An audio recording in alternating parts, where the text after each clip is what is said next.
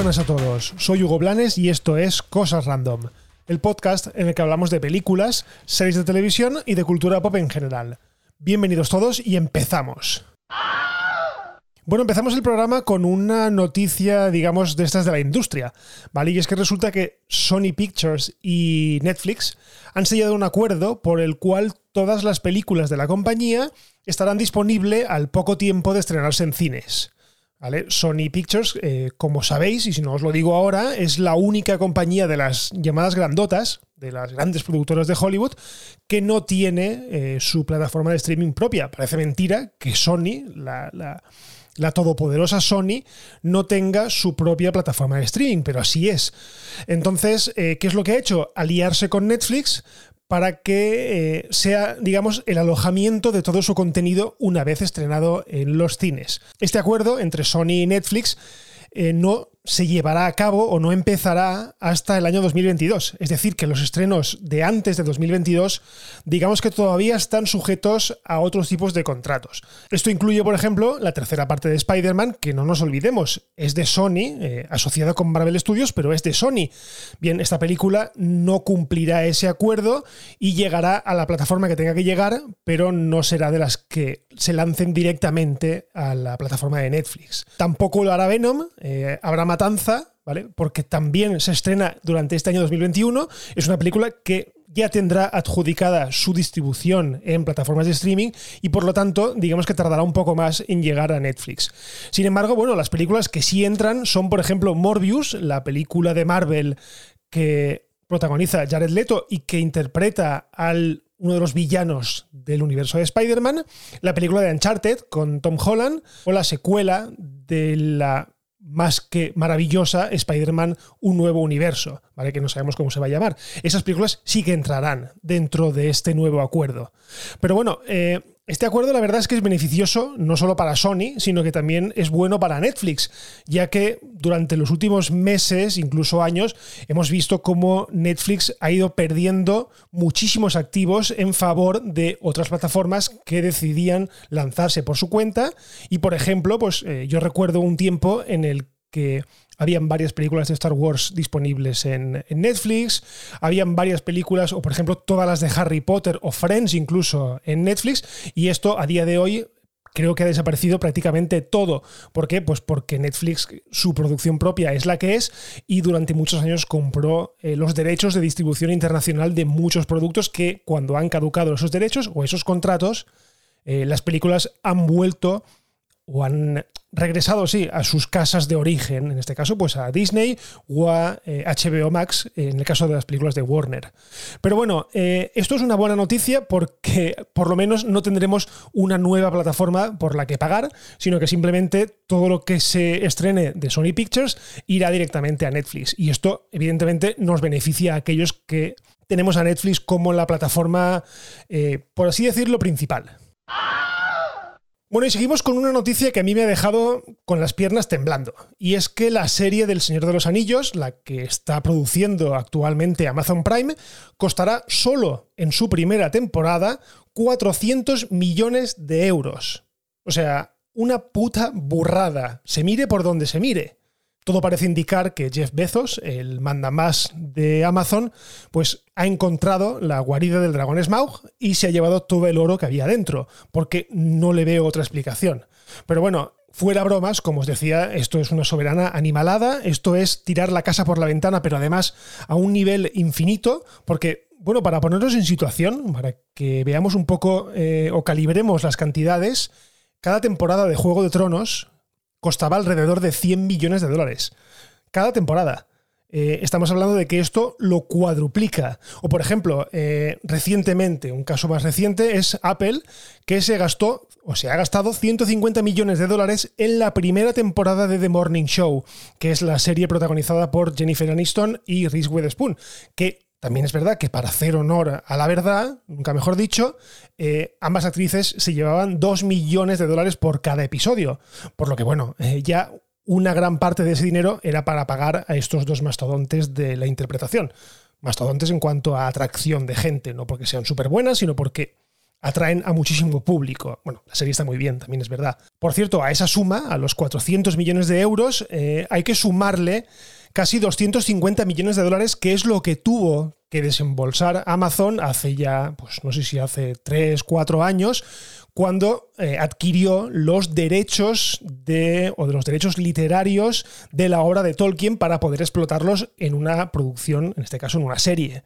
¿Vale? O sea que yo no sé vosotros, pero a mí todo este baile de cifras me marea y pienso, en, bueno, ¿y si al final la serie es mala? O por lo menos si la serie no es buena, porque además creo que está confirmado que hay cinco temporadas en desarrollo. O sea que pese a que la primera temporada ya ha costado 400 millones de dólares, hay cinco temporadas, cuatro o cinco, no estoy seguro, ¿eh? cuatro o cinco temporadas eh, planeadas. Por lo que lo que se va a gastar Amazon en esta serie es tremendo. O sea, se está jugando el todo por el todo con una sola serie.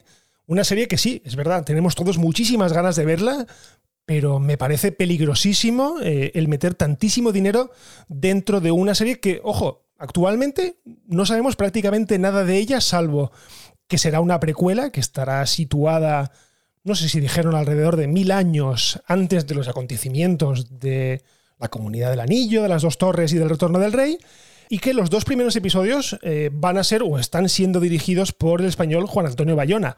Punto, no sabemos nada más. Hemos conocido algo del reparto, pero es un reparto eh, muy, muy de perfil bajo. No, no, la mayoría de los actores no son conocidos, menos mal, porque es que si no costaría todavía más dinero. Pero lo que quiere decir es que con esos 400 millones de dólares, o de euros, perdón, lo que están haciendo es, eh, imagino que una cantidad de decorados, una cantidad de CGI increíble, de gráficos por ordenador, porque si no, es que no le veo el sentido. O sea, por tener digamos, otro referente en los últimos tiempos. La primera temporada de WandaVision, o como se llaman aquí en España, Bruja Escarlata y La Visión, costó alrededor de 150-250 millones de dólares, que sigue siendo una burrada, y a mí me lo dicen, y yo sinceramente no veo por ningún lado dónde están todos esos millones, salvo los cuatro actores que, que participan, que además no eran actores principales de la, del universo cinematográfico de Marvel, por lo tanto no, no lo sé. No sé dónde han ido todos esos millones, no sé si los efectos especiales prácticos han costado un huevo, no tengo ni idea. Pero así todo, es que sigo pensando en esos 400 millones de, de euros que ha costado la primera temporada, o que está costando la primera temporada, y es que se me pone la piel de gallina. Pero bueno, yo estoy ilusionado con esta serie, quiero saber de qué va, quiero saber qué me plantean, pero como fan de la obra de Tolkien, pues me la comeré con patatas desde el día 1 y seguramente me gustará, a no ser que me hagan algo como el Hobbit, que reniego de él porque, bueno, porque es una mierda. ¿Vale? Directamente las tres películas del Hobbit son basura comparadas con lo maravilloso que es el libro. Pero bueno, eso es otro cantar. Vamos a centrarnos en que para mí solo existe la trilogía de Peter Jackson y punto. Así que bueno, yo si sigue un poco el camino de la trilogía de Peter Jackson, la estética, la manera de narrar las cosas, pues yo creo que va a ser una serie muy interesante porque además hay todo un universo, hay un lore de, del Señor de los Anillos y de la Tierra Media muy bueno para explorar.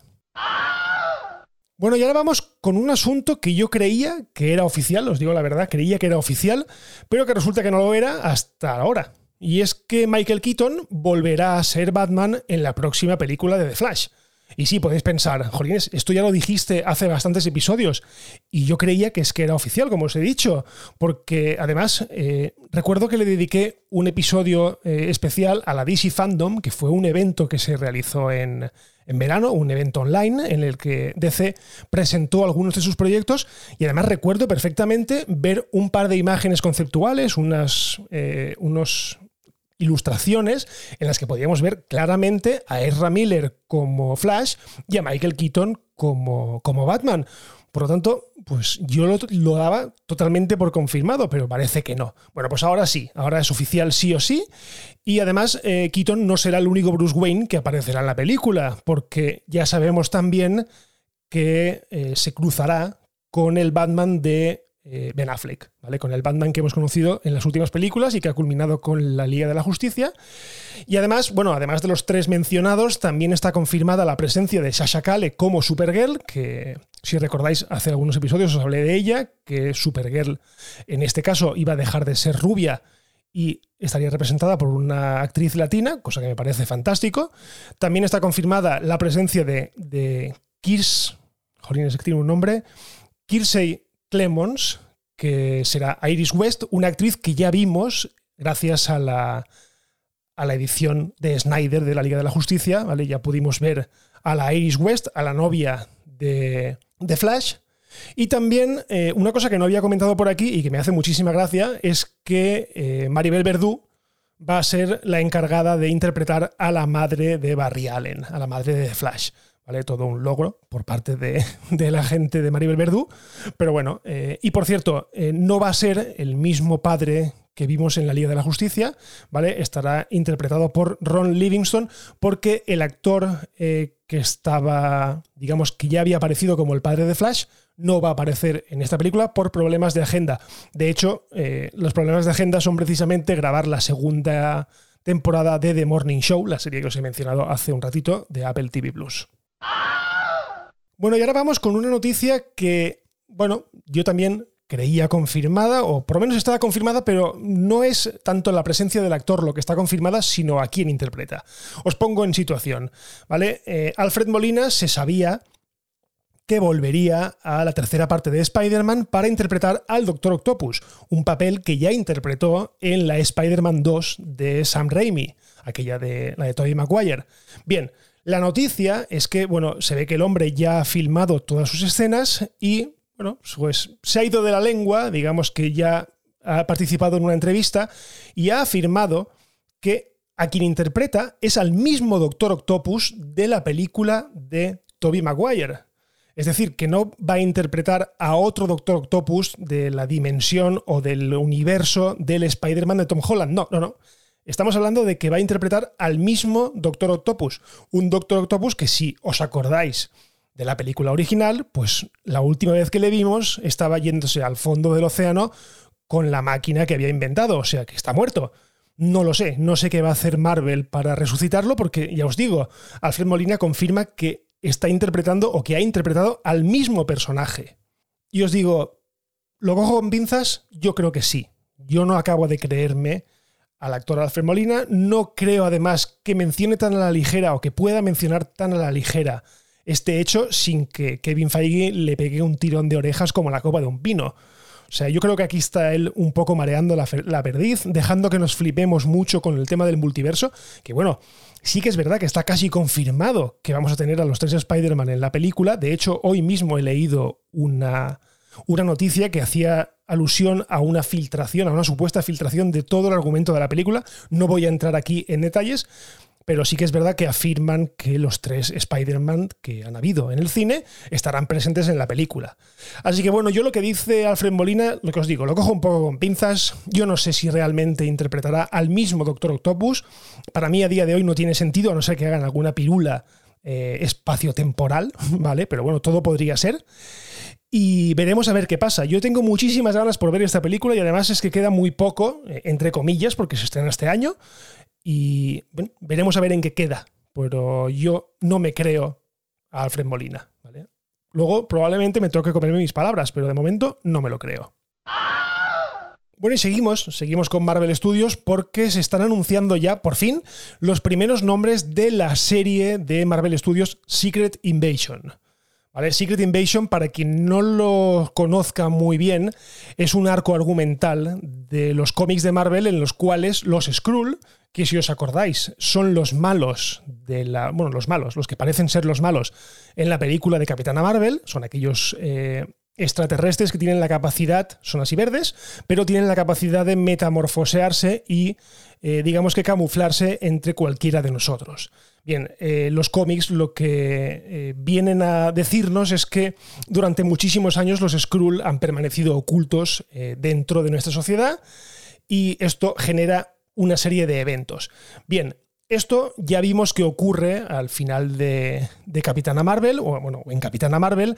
Lo hemos visto nuevamente al final de WandaVision, ¿vale? Hemos vuelto a ver a los Skrulls camuflados como gente dentro de, la, de nuestra sociedad, ¿vale? Bueno, en la sociedad de, de, las películas o del UCM, ¿vale? Y Ahora lo que estamos sabiendo son los nombres que eh, se están sumando al proyecto. ¿vale? Hasta ahora solamente habían dos personas eh, confirmadas. Por un lado era eh, Samuel L. Jackson, evidentemente como Nick Furia, y por otro lado Ben, Mendelssohn perdón, como Talos. ¿vale? el parecía el malo de Capitana Marvel, pero que al final no lo fue. Era bueno, simplemente era que nos hicieron creer que era malo desde un principio. Bien, pues ahora hemos sabido que se ha unido al, reparto dos actrices, además, no de primer nivel, porque solamente considero una de primer nivel, pero bueno, Emilia Clark, que la conocemos todos por ser Daenerys, la madre de dragones. Bueno, pues aquí va a ser, eh, no sabemos quién va a ser, perdón, pero está metida en el proyecto. Y por otro lado tenemos a Olivia Colman, que para el gran público a día de hoy es la que interpreta de una manera magistral a la reina Isabel II de Inglaterra. Así que bueno, parece que esta serie que se estrenará, ojo, en 2022, todavía no se estrena, o sea, todavía queda mucho tiempo para que la veamos, parece que va cogiendo forma y parece que Marvel en ese sentido está dejando eh, de darle la importancia suprema que tienen las películas y está haciendo que nos traguemos todos sus productos, eh, tanto cinematográficos como televisivos, para poder hacernos una idea de la continuidad de la historia. O sea que yo no me sorprendo ya cuando veo nombres de este calibre fichar por series de Marvel Studios, porque al fin y al cabo son como películas pequeñitas cortadas en trozos. Así que tengo muchas ganas por ver Secret Invasion, aunque realmente me parece un poco descafeinado si no está Carol Danvers, ¿vale? Si no está la Capitana Marvel, que es, digamos, el personaje original con el que se asocia a los Skrull, pero bueno, yo creo que puede salir una cosa muy buena de aquí. Además, Marvel le mete mucha pasta a todo lo que hace. Ya hablaremos otro día de Falcon y el Soldado de Invierno, de qué me está pareciendo, porque la temporada termina mañana, mañana viernes. Así que digamos que no me apetece eh, comentaros nada para no condicionar y simplemente porque deseo esperar al final para valorarla en su conjunto. Así que bueno, eh, lo que os digo, Emilia Clark y Olivia Colman se suman a Secret Invasion y la verdad es que pues, está tomando esto unos tintes bastante, bastante interesantes. Y por cierto, no dejamos Marvel Studios, todavía no lo dejamos, porque se ha confirmado que Russell Crowe se ha unido al reparto de Thor Love and Thunder, la cuarta película del Dios del Trueno. Vamos, que se ha metido todo el mundo en la película, porque que yo sepa, también está involucrado Matt Damon, por supuesto Christian Bale. Ya hemos visto imágenes de un Christian Bale más delgado, más eh, fibrado, porque eh, al parecer, eh, para interpretar al malo de la película, en este caso al carnicero de los dioses, eh, el propio Christian Bale no ha querido eh, que fuera un personaje de CGI, quiere ser, una quiere ser un personaje, digamos, con algo de CGI, pero sobre todo con maquillaje, ¿vale? Quiere una transformación personal propia de las suyas. Y bueno, aparte de todos los resabidos ya, como Natalie Portman, Chris Hemsworth y todos los demás que forman parte del elenco de, de Thor. Así que bueno, eh, no tenemos ni idea de a quién va a interpretar Russell Crowe. Se ha visto una imagen de él con el Zapataki, eh, parece más bien Papá Noel o un homeless, ¿vale? Este tío está fondón y con barba y el pelo blanco. Pero bueno, no tenemos ni idea si interpretará a un dios, no sé, se ha dicho por ahí que si va a interpretar a Zeus, no lo sé. El caso es que Russell Crowe también va a estar metida, estar metido, perdón, dentro de la producción de Thor Love and Thunder, una peli que no hace falta que os lo diga otra vez por aquí, tengo muchísimas ganas de ver.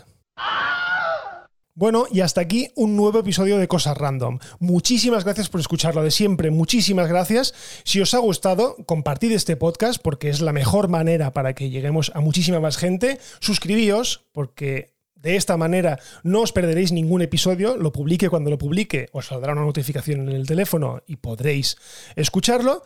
Si os queréis poner en contacto conmigo por lo que sea, como siempre estoy en Twitter en arroba Blanes y en arroba las cosas random, y por lo demás lo dejamos aquí y nos escuchamos en el próximo episodio de Cosas Random. Un abrazo y adiós.